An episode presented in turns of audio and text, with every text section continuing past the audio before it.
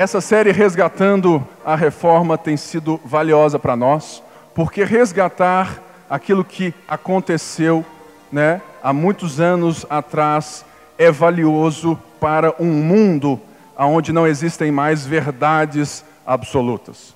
No mundo de hoje, o que é verdade para você, o que é verdade para mim, pode ser aquilo que você sente bem, aquilo que você gosta e aquilo que você diz crer. Portanto, é emocionante, é transformador quando nós vamos ver que o propósito da reforma protestante era justamente não olhar para frente, mas olhar para trás, olhar para o ensino dos apóstolos, olhar para a Escritura, olhar para aquilo que o Senhor nos deu como a sua revelação, trazendo então aquilo que é de mais importante. E por isso, durante a crise que nós estamos vivendo por todos esses meses, o que mais me chamou a atenção entre nós, crentes evangélicos, foi a disfuncionalidade da nossa fé. Ou seja, eu vi muitos irmãos e muitas pessoas que se dizem crentes perderem o, sabe, a sua vida com Deus quando elas perderam o prédio da igreja, quando elas perderam o templo da igreja, quando o culto parou. Eu vejo que muitas pessoas perderam aquilo que dava a elas um fôlego pequeno para viverem a semana. E por isso, essas pessoas, elas só viram que a sua fé era disfuncional. Porque se o seu relacionamento com Deus se resumisse a essas duas horas das quais estamos aqui, a palavra que eu te dou, se você não está diligentemente na palavra do Senhor, cultuando a Deus dia após dia, a sua fé é disfuncional. Ela é justamente uma grande coisa que você não consegue fazer na sua vida. E outra coisa que eu vi que era muito sério é quando eu percebi que as pessoas não tinham capacidade espiritual em meio à pandemia de ensinar as outras. Principalmente nós, pais. O tanto de pai que eu percebi que quando chegou a crise, tudo fechou, lockdown, estavam em casa com seus filhos, olharam para as suas esposas e as suas esposas olharam para os seus pais ou mães que têm filhos ou pais que, que estão, sabe, e têm os seus filhos, seja qual, qual seja, sabe, eles se sentiram totalmente incapazes de guiar a sua casa no Senhor. Porque uma das coisas que nós percebemos na nossa geração evangélica é que nós somos caracterizados majoritariamente pela superficialidade. Nós estamos muitas vezes atrás de conhecimento, mas nos falta sabedoria. Nós temos informação instantânea, mas nos falta sabedoria. Nós temos o mundo na tela instantaneamente aqui e agora. Você pode estar aqui no culto e não estar no culto porque você está mais interessado quanto está o jogo do Flamengo e do Inter. Por quê? Porque nós somos o mundo da informação, mas nós não somos o mundo da sabedoria. E uma das coisas que a reforma protestante nos dá nessa noite é justamente uma fé funcional, uma fé que faz sentido, uma fé que transforma. Certa vez eu li um livro que se chama Geração Perdida, do David Kinnaman. E ele aponta que a nossa geração dos não cristãos ou daqueles que já passaram pela igreja, eles dizem algumas coisas sobre nós. Porque eles estão repensando a fé além da igreja. Talvez exista alguém aqui que está nessa fase. Eu mesmo já tive fases assim de, de não questionar a Deus, mas questionar a maneira como nós servimos a Deus.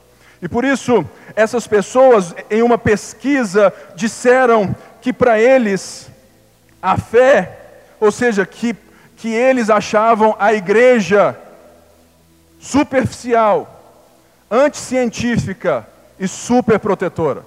Que ela não dava espaço para diálogo, ela não dava espaço para dúvida, ela muitas vezes é negacionista na ciência, mas ela se esquece que o homem criado à imagem de Deus é ele que produz a ciência, porque ele é imagem de Deus e que toda verdade é verdade de Deus.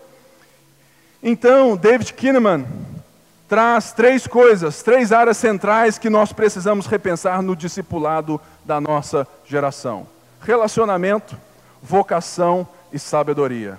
No culto passado eu disse sobre vocação. Se você perdeu, você perdeu, porque ninguém gravou, então só se eu pregar isso de novo. Né? Qualquer coisa, marca aí um chá, tudo mais eu prego só para você com o maior prazer. A outra coisa é relacionamento que nós veremos domingo que vem. E hoje eu quero falar com você sobre sabedoria.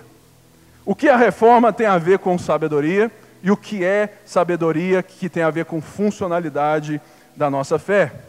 Os jovens adultos são cidadãos digitais imersos em uma brilhante cultura pop que prefere a velocidade à profundidade, o sexo, a integridade, a opinião, a verdade.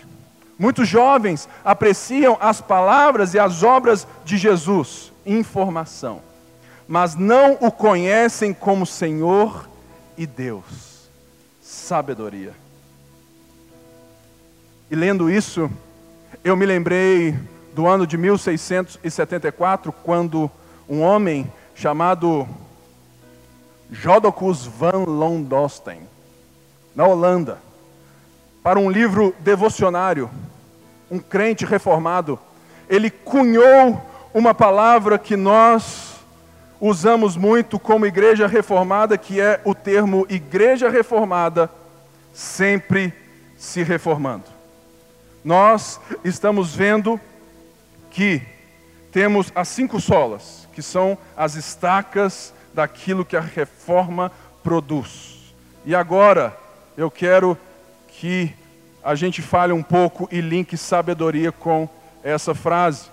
Igreja reformada sempre se reformando. Porque ele disse isso e muitas pessoas sabem dessa frase como algo totalmente diferente do que é. O que nós estamos dizendo que igreja reformada sempre se reformando quer dizer? Eu não estou dizendo que nós estamos avançando ou vendo algo novo para colocar nas nossas igrejas. Igreja reformada sempre se reformando não tem nada a ver com a estética da igreja. A estética, essa estética, esse telão, luzes, isso, isso tem com a contextualização, com a maneira que nós cremos que a nossa geração recebe melhor a palavra dentro daquilo que ela vive, da forma como ela vive, dentro de imagens e vídeos. E por isso, isso aqui não é uma igreja se reformando, isso aqui é uma contextualização de linguagem apenas. Não tem base bíblica, né, doutrinária, para nós termos né, telão, nada disso. Tem percepção pastoral, tem percepção de discipulado, para que, de alguma forma, a gente consiga viver no mundo que a gente já vive e transmitir a mensagem de uma maneira que você entenda. Por isso, esse termo, igreja reformada se reformando, é uma preocupação pessoal, de uma piedade pessoal e não o progressismo doutrinário. O lema da reforma não era avançar, ou seja, olhar a Bíblia como algo novo. Eu vi hoje, infelizmente, alguém dizer, um homem muito famoso no Brasil, um dos grandes pregadores, dizendo que a Bíblia precisa ser atualizada. Eu parei, olhei, assisti, lógico. Fiquei assim, uhum, uhum, uhum, uhum, uhum. Irmãos, a igreja reformada, ela diz que somente a Escritura é a palavra de Deus e a nossa regra de fé e prática. em contraponto àquilo que a igreja medieval dizia que não era apenas a escritura, mas também a tradição da igreja, porque havia um clero e só o clero que tinha acesso aos escritos e por isso o clero se colocava como intermediadores e por isso a tradição foi corrompendo e se tornou em pé de igualdade com a escritura. E o que esse homem falou é justamente o contrário do que eu quero dizer. Entendermos somente que uma igreja reformada que está nas estacas das cinco solas, que subscreve todos os credos que foram feitos na história da igreja, que entende a fé como uma história concreta e que devemos sempre olhar para aquilo que já foi construído e que nós estamos em cima. Mas o que esse termo sempre se reformando quer dizer é que nós precisamos sempre nos retornar às fontes, aos primeiros escritos, à sabedoria, às escrituras e aos cinco solas. Porque se nós começarmos a inventar demais, nós vamos entrar naquilo que nós temos visto a igreja evangélica entrar de cabeça, que é uma mensagem adaptada para aquilo que o povo quer ouvir. O que a gente faz é contextualizar a linguagem, mas a mensagem precisa ser sempre um retorno às Escrituras. Por isso, certa vez, Paulo recebeu notícias de uma igreja pequenininha, que não tinha nem essa galera aqui, ó. Essa turma aqui é maior do que a igreja de Colossos. E Paulo recebe de Epáfras notícias sobre essa igreja da que, que sabe aquilo que Deus estava fazendo naquela cidade que por si só já havia sofrido tanto e tinha vizinhas que tinham mais pujança. E Colossos era talvez um lugar onde um grande pastor jamais iria olhar, estender a mão, porque ela não tinha nada para dar como números e um homem chamado Epáfras chega Paulo na prisão e começa a contar as bênçãos. E Paulo então fica tão emocionado e cativado que, que ele, como apóstolo, ele quer participar. E daí nós recebemos a carta que talvez seja uma das cartas com mais densidade teológica que você pode estudar de Paulo. A carta aos Colossenses. E eu quero linkar, sempre reformando a sabedoria a partir desses dizeres que Paulo diz na sua carta, no capítulo 1, a partir do verso 9 ao 14. Diz assim: Por essa razão, desde o dia em que ouvimos, não deixamos de orar por vocês e de pedir que sejam cheios do pleno conhecimento da vontade de Deus com toda a sabedoria e entendimento espiritual. E isso para que vocês vivam de maneira digna do Senhor e em tudo possam agradá-lo, frutificando em toda boa obra, crescendo no conhecimento de Deus e sendo fortalecidos com todo o poder, de acordo com a força de Sua glória, para que tenham toda a perseverança e paciência com alegria, dando graças ao Pai que nos tornou dignos de participar da herança dos santos no reino da luz. Pois ele nos resgatou do domínio das trevas e nos transportou para o reino do seu Filho amado, em quem temos a redenção, a saber, o perdão dos pecados. Amém. Paulo diz aqui que por essa razão, que razão era essa? É a razão que Paulo havia acabado de expressar, condensando em três palavras-chave na teologia, no pensamento, sabe, de Paulo e de todo o Evangelho, que é justamente amor, fé e esperança. Então, Paulo havia louvado aqueles irmãos por aquilo que eles tinham vivido e que eles estavam vivendo lastreados no amor de Deus derramado na pessoa do seu filho, salvando-nos do seu pecado. no amor que eles tratavam uns aos outros, pela fé que eles tinham no Senhor Jesus, vivendo perseguições e muitas coisas a mais, não dando vozes a essas coisas, e a esperança. A esperança que Jesus tinha dito que ele voltaria e que ele é o rei sobre toda a terra e que ele voltaria para consumar um novo tempo, novos céus e nova terra. E eles estavam vivendo por isso, e Paulo louva-os por isso. Por essa razão, Paulo então começa a falar a uma igreja nova, pequena, que está desenvolvendo, que talvez nós, talvez, eh, fala assim, eles estão ainda, pastor, no primeiro amor. E Paulo fala assim, ó, por essa razão, desde que eu ouvi falar de vocês, eu oro. Eu gosto de, olhar com mais atenção todas as vezes que Paulo ora nas suas cartas. Por quê? Naquela época não tinha Zap Zap, não tinha né, FaceTime, não era, sabe, tão fácil para nós. E Paulo tinha as cartas, a tinta, né, a pena, o que já era muito massa. Se você fala assim, eu preciso falar com Paulo. E se você fala assim, Paulo não me liga, Paulo não fala nada, esse pastor não está com nada, irmão, só para que a sua carta chegasse em Paulo era três, quatro, cinco, seis meses. E para que Paulo escrevesse outra já era mais três, quatro, cinco, seis meses.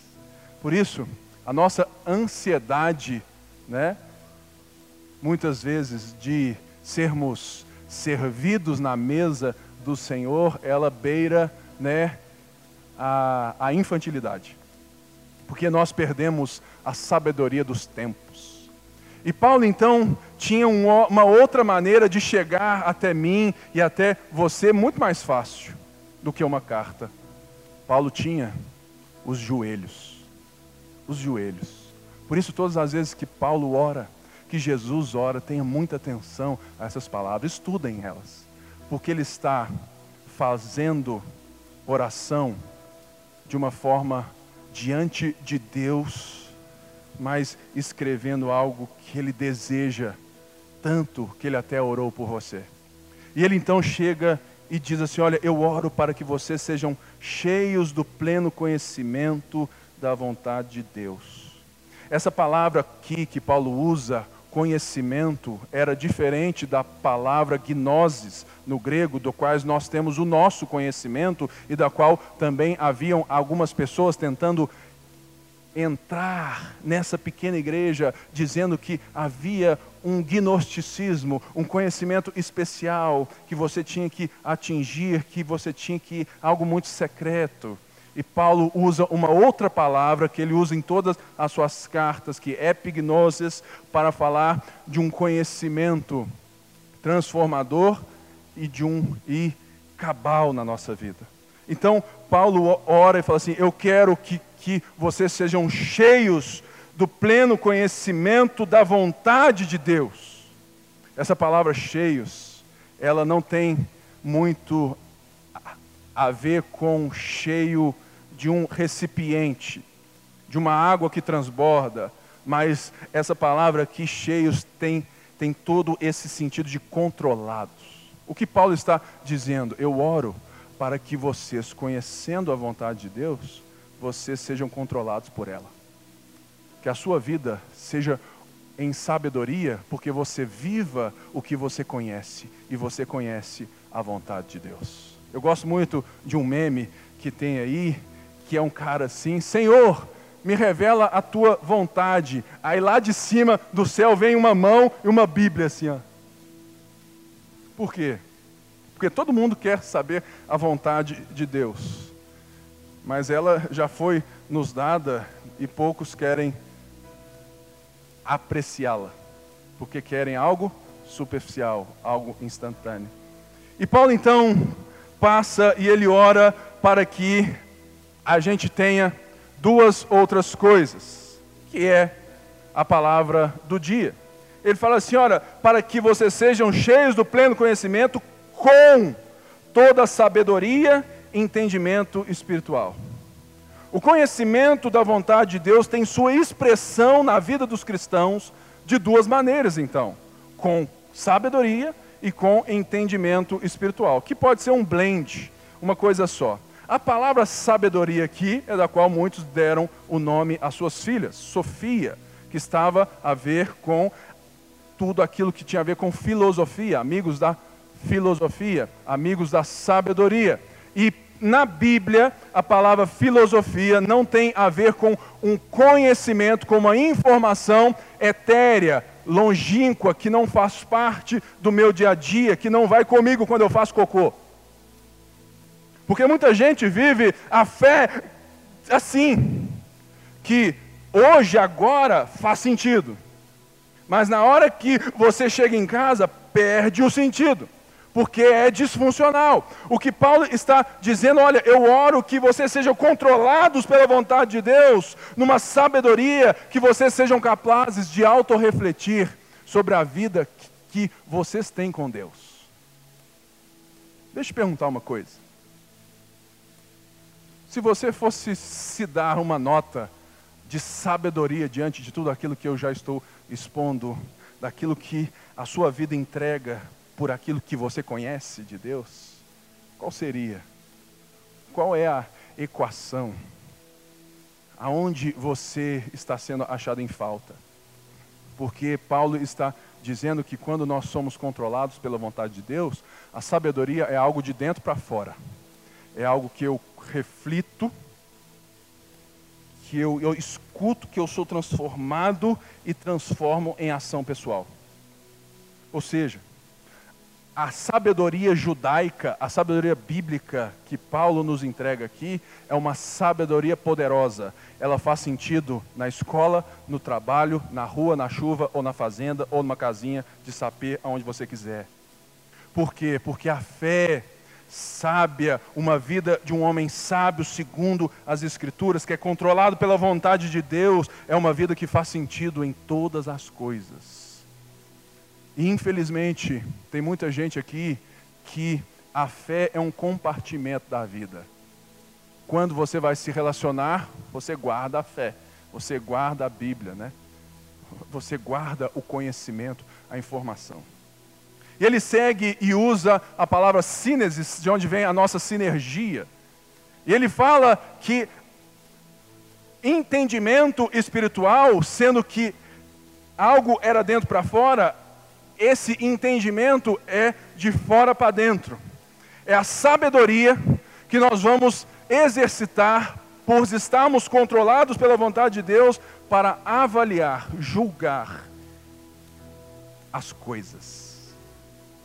Sabe aquele sexto sentido que dizem que as mulheres têm? Pois é, é muito mais que isso. A minha esposa tem sexto, sétimo, oitavo, tem um monte que é impressionante. Ela fala, falou assim, se eu fosse você, não faria isso. Não, você não sabe de nada, não. Você vai ler a Bíblia. oh, se eu fosse você, eu não faria isso. Ô irmão, a cada dez, ela acerta nove e eu, eu fico com 0,5. Por quê? A sabedoria, então, é esse blend que, que Paulo fala, olha, a expressão de ser cheio do conhecimento de Deus é justamente quando você tem autorreflexão e ação pessoal que vem de, sabe, de dentro para fora e você tem senso de juízo segundo o conhecimento da palavra que você tem. Para que, que você possa fazer escolhas certas,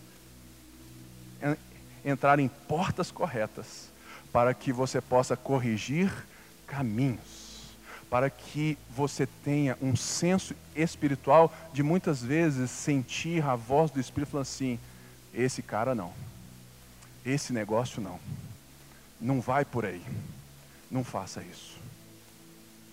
Por isso é que a geração de hoje está tão faminta por conhecimento sólido, porque eles precisam, não é de mais informação se Deus elege ou se você escolhe. Eles não precisam de mais informação se nós somos reformados calvinistas ou agostinianos ou arminianos. Que se dane isso tudo, apesar de ser importante.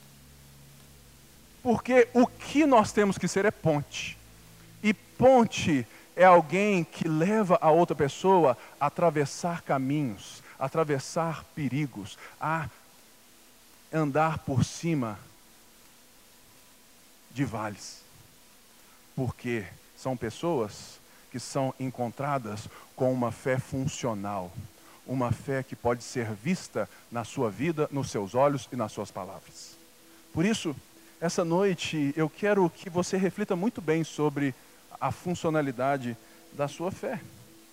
Porque sabedoria é a habilidade de usar os melhores meios para os melhores fins. É olhar a vida a partir de Deus, pois estamos controlados por Ele. Sabedoria é quando você consegue compreender as situações da vida e responder a partir de Deus. É por isso que a alta ajuda é tão forte hoje. É por isso que nós também vemos um crescimento da fé reformada de homens que pregam, John Piper, Nicodemos e tantos outros jovens querendo ouvir esses homens.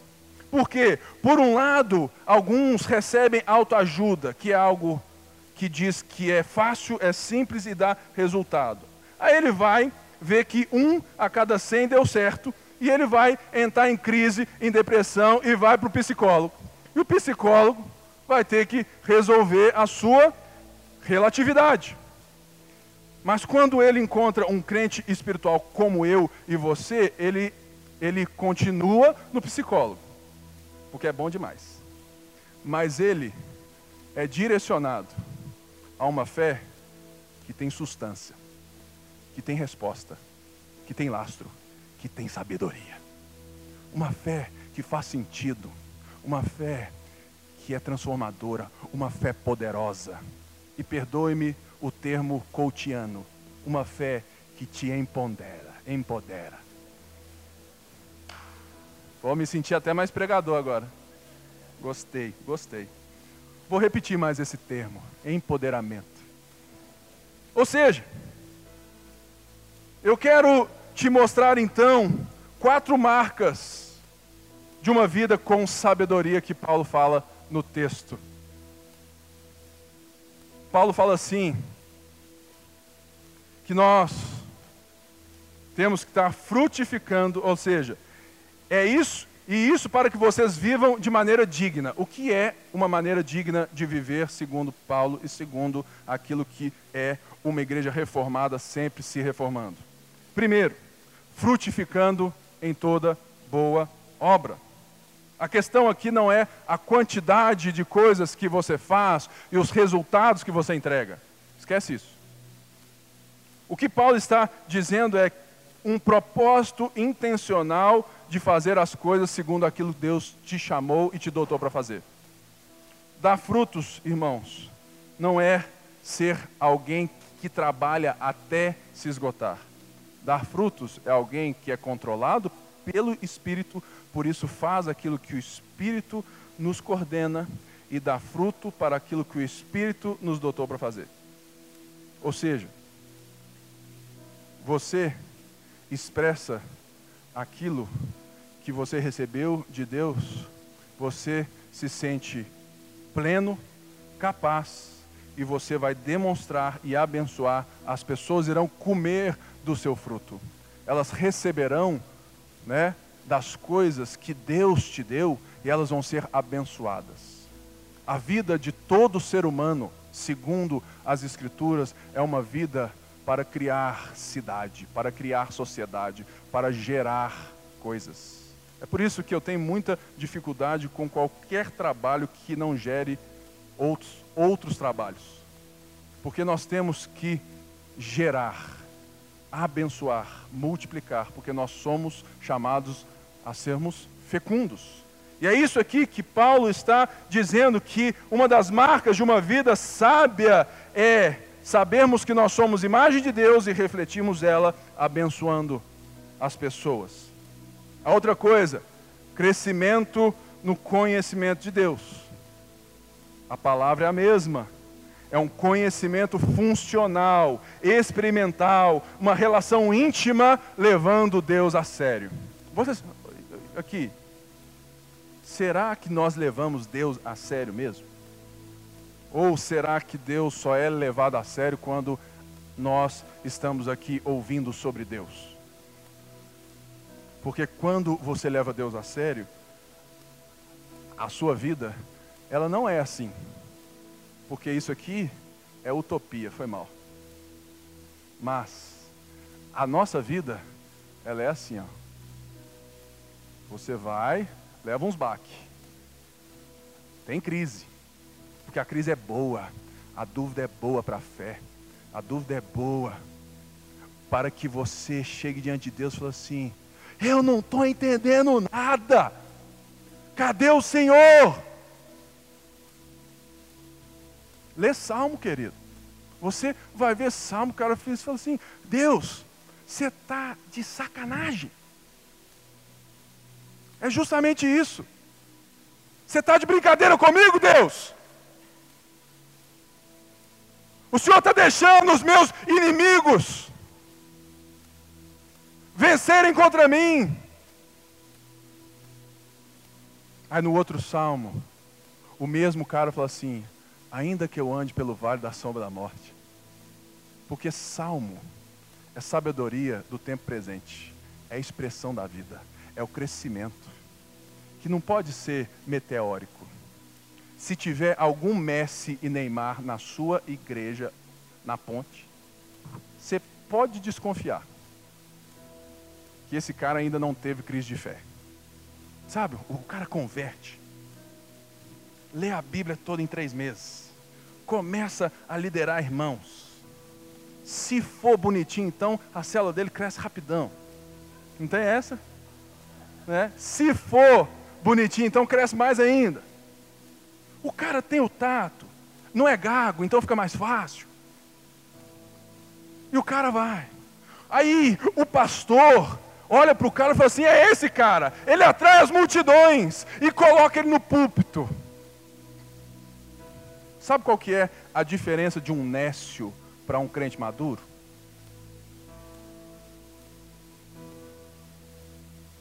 É como ele enfrentou as crises da vida.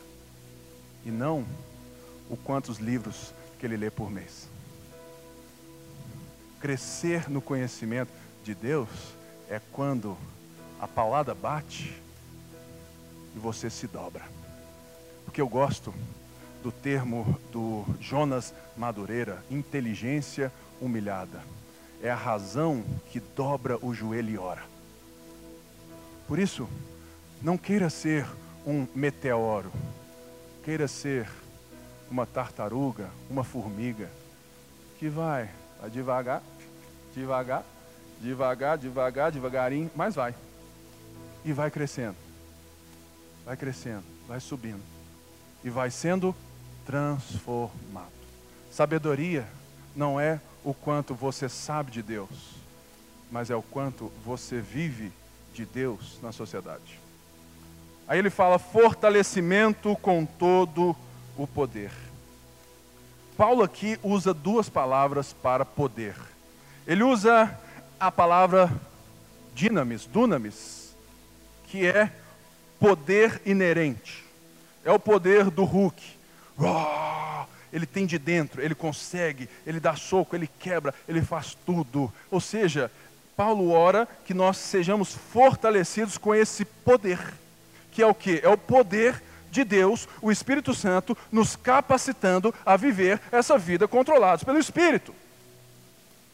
Poder dinamite.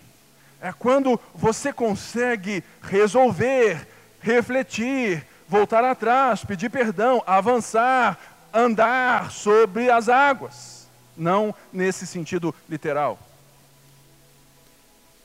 É, é, pode ser.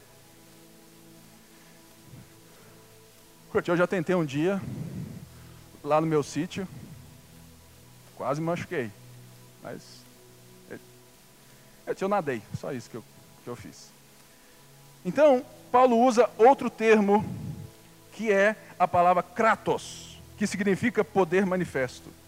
É a virtude da vida cristã que é o resultado do poder de Deus operando na sua vida. É o poder inerente, é o poder manifesto que você tem de quem governa o universo. Por isso, Paulo ora que nós tenhamos frutos das boas obras, conhecimento, crescendo em conhecimento e sermos fortalecidos com todo poder. E ele termina falando sobre perseverança e paciência. Paulo chega então e diz aqui: para que tenham, ou seja, é a finalidade das marcas, para que tenham toda a perseverança e paciência com alegria. Mais uma vez, a palavra perseverança aqui quer dizer paciência com situações difíceis. É quando o externo, a circunstância está falando assim: eu vou te esmagar, eu vou te detonar, eu vou te vencer. Perseverança é quando você continua constante quando a situação está te levando a retroceder. Essa palavra que Paulo usa e que nós temos que entender então que a sabedoria ela tem a finalidade da perseverança. De continuar, de sermos como adore. Continue a nadar, continue a nadar, continue a nadar. E ele usa a palavra paciência, que é uma outra palavra, porque Paulo, ele nos ensina de uma forma tão linda que ele fala sempre do interior e do exterior. Então, se ele disse paciência com situações difíceis, Paulo agora fala paciência com pessoas difíceis. Aí você fala assim: não, essa aí eu estou precisando, Pipe. Irmãos, você conhece alguém difícil? Acho que não, né? A sua filha está levantando a mão e cuidado, hein? Irmãos, eu não só conheço gente difícil como sou uma pessoa difícil. É por isso que eu olho assim para o Guedes, para o Bruno, para o Mário, para o Pede, para o Léo, para você, e falo assim, como esse cara aguenta? Esse cara que chega aqui 5 horas da tarde, começa a arrumar tudo e tudo mais, e ver se está tudo certo tudo mais. Eu falo, calma, sou calmo. E que fala e que vai e tudo mais. E às vezes, né, passa da conta, tem que voltar, pedir perdão, falar, cara, me perdoa, que, que às vezes perde esse senso né, da humanidade e começa a tratorar todo mundo. Esse é o Pipe, que vocês às vezes não conhecem.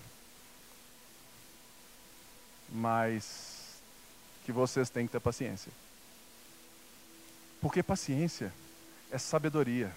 É você saber lidar com pessoas difíceis para abençoá-las. Mas tem gente que lida com pessoa difícil de duas maneiras, que são duas formas erradas. Respondendo de uma forma difícil também, ou seja, dando na mesma moeda, ou se diminuindo. O que eu conheço de gente que se apequena, que tem baixa autoestima, porque está casada, relacionada, que tem chefe, né, que é e, e, vai morrendo, vai morrendo, vai morrendo, vai morrendo. O que Paulo falou assim, olha, vocês que são cheios do pleno conhecimento da vontade de Deus, quando vocês enfrentam situações difíceis e pessoas difíceis, vocês têm sabedoria. E vocês conseguem reverter a situação para o benefício das pessoas. É difícil, não é? É difícil sim. Eu não estou aqui te dando passes de mágica. Eu estou aqui te mostrando um caminho da espiritualidade. É difícil, é passo a passo, é pancada. Ninguém aqui, irmãos, você nunca vai ouvir na ponte passes de mágica, porque nós não temos. Nós vendemos realidade com esperança, porque Jesus venceu a morte e reina sobre todos nós. E um dia, todo joelho dobrará, toda língua confessará no céu, na terra debaixo da terra que Jesus Cristo é o Senhor. E por isso, eu lembro que uma igreja reformada não pode ser soberba pelo tanto de informação que ela tem. Uma igreja reformada não pode ser orgulhosa porque nós achamos que a gente entende é, a Bíblia de uma forma mais profunda do que outras frentes. Mas uma igreja reformada é aquela que está sempre olhando para trás. Porque está sempre se retornando às fontes. Está sempre dizendo: somente Cristo é o mediador entre Deus e os homens. Somente a graça nos colocaria aqui.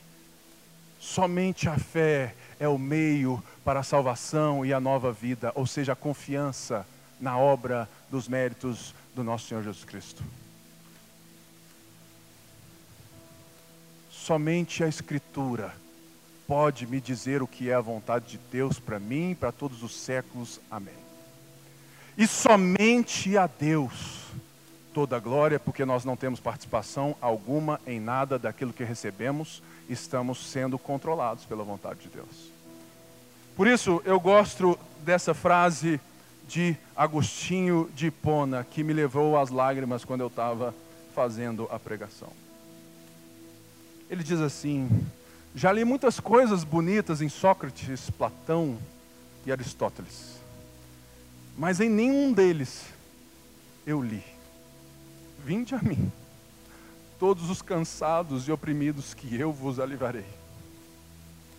Porque eles disseram verdades, por serem imagem de Deus, eles disseram coisas que estamos impregnados na nossa sociedade eles filosofaram de uma forma maravilhosa, e eu te convido a ler, sim, esses homens, as suas obras, porque tem muita coisa boa.